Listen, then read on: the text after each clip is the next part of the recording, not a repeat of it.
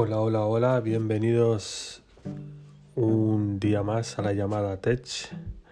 Eh, siento que no grabé ayer y tuve que grabar hoy por problemas personales.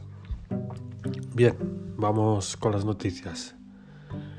Eh, se confirma el, el notch de forma de píldora del iPhone 14 Pro.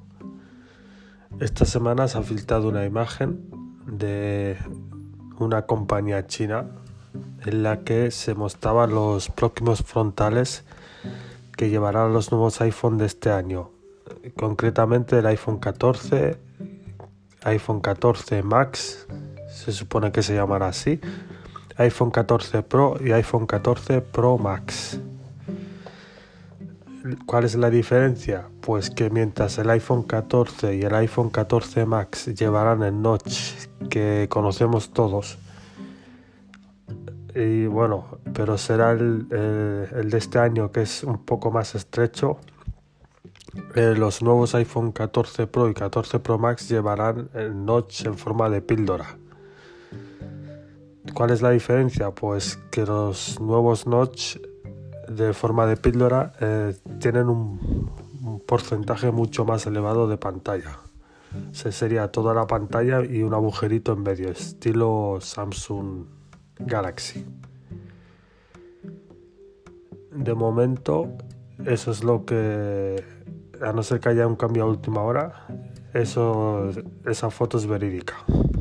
Pensemos que esta gente fabrica los iPhone mucho antes de, su presentación en las cadenas de montaje, así que es lo que saldrá y es lo que se verá.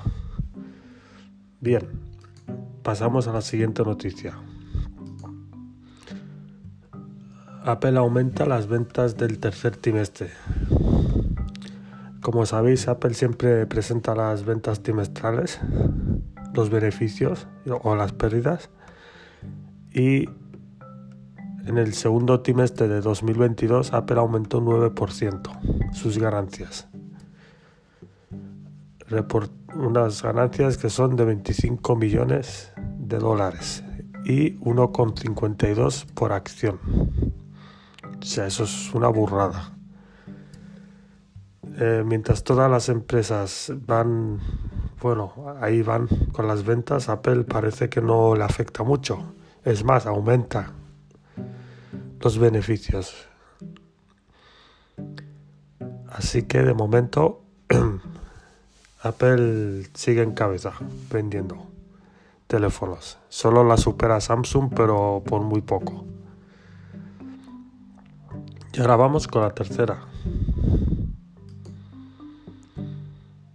Apple empieza a enviar los kits de reparaciones a los consumidores. Como ya os dije en anteriores podcasts, Apple ahora nos da la opción de reparar nuestros productos eh, nosotros mismos. Ellos nos proporcionan las herramientas y eh, las piezas originales y nosotros lo reparamos en nuestras casas. ¿Esto a qué viene? Viene a, que en Estados Unidos salió una ley en la que eh, los consumidores pedían a Apple eh, poder reparar ellos mismos sus productos y no tener que depender de un App.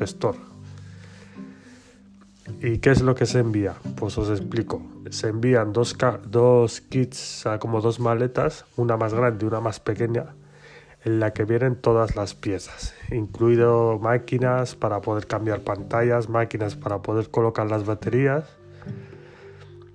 piezas originales y los destornilladores y demás.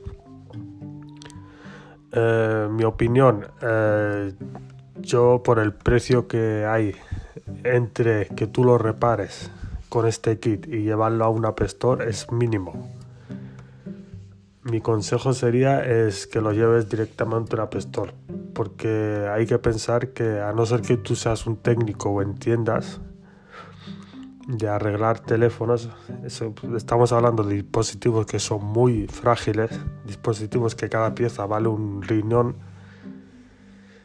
yo no me aventuraría a cambiar nada y prefiero llevarlo a una y que lo haga un técnico. Pero bueno, esto ya es elección a cada uno. Ellos dan el servicio, es lo que la gente pedía y ya cada uno que haga lo que vea más conveniente.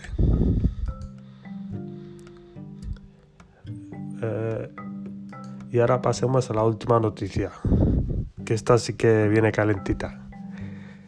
Europa acusa a Apple de limitar el NFC en beneficio propio. Es verdad que Apple tiene un NFC igual que todos los móviles Android, los iPhone, pero el problema del iPhone es que su NFC solo funciona para Apple Pay.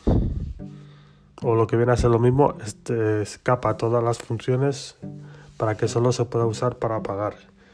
Cuando todos los demás teléfonos de todas las demás compañías se puede usar el NFC para compartir contactos, se puede usar el NFC para pagar con tarjeta, se puede usar el NFC para configurar aplicaciones, servicios, wifi, etc, etc, etc.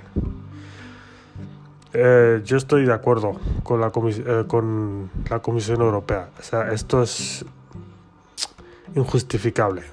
O sea, que tú tengas un NFC que recordemos que no es propio, no es una tecnología que ellos inventaran, por lo tanto, no es mm, de su propiedad. Y sabiendo todas las posibilidades que puede ofrecer el NFC, ellos lo capan para que tú solo puedas usar Apple Pay. sea, mi opinión es que si tú compras un teléfono, recordemos que los teléfonos de Apple valen muy caros, eh, te debería dar todas las opciones posibles. No que en vez de darte opciones, lo que hace es restringirlas. Eh, bueno, como ya sabéis, Apple le sobra el dinero. Supongo que esta acabará en una multa. Y Apple la pagará y seguirá haciendo lo mismo. Y esto siempre es el pez que se muerde la cola. Que lo considero ilegal. Hombre, tanto como ilegal, no. Pensemos que, bueno, tú es tu teléfono y tú al fin y al cabo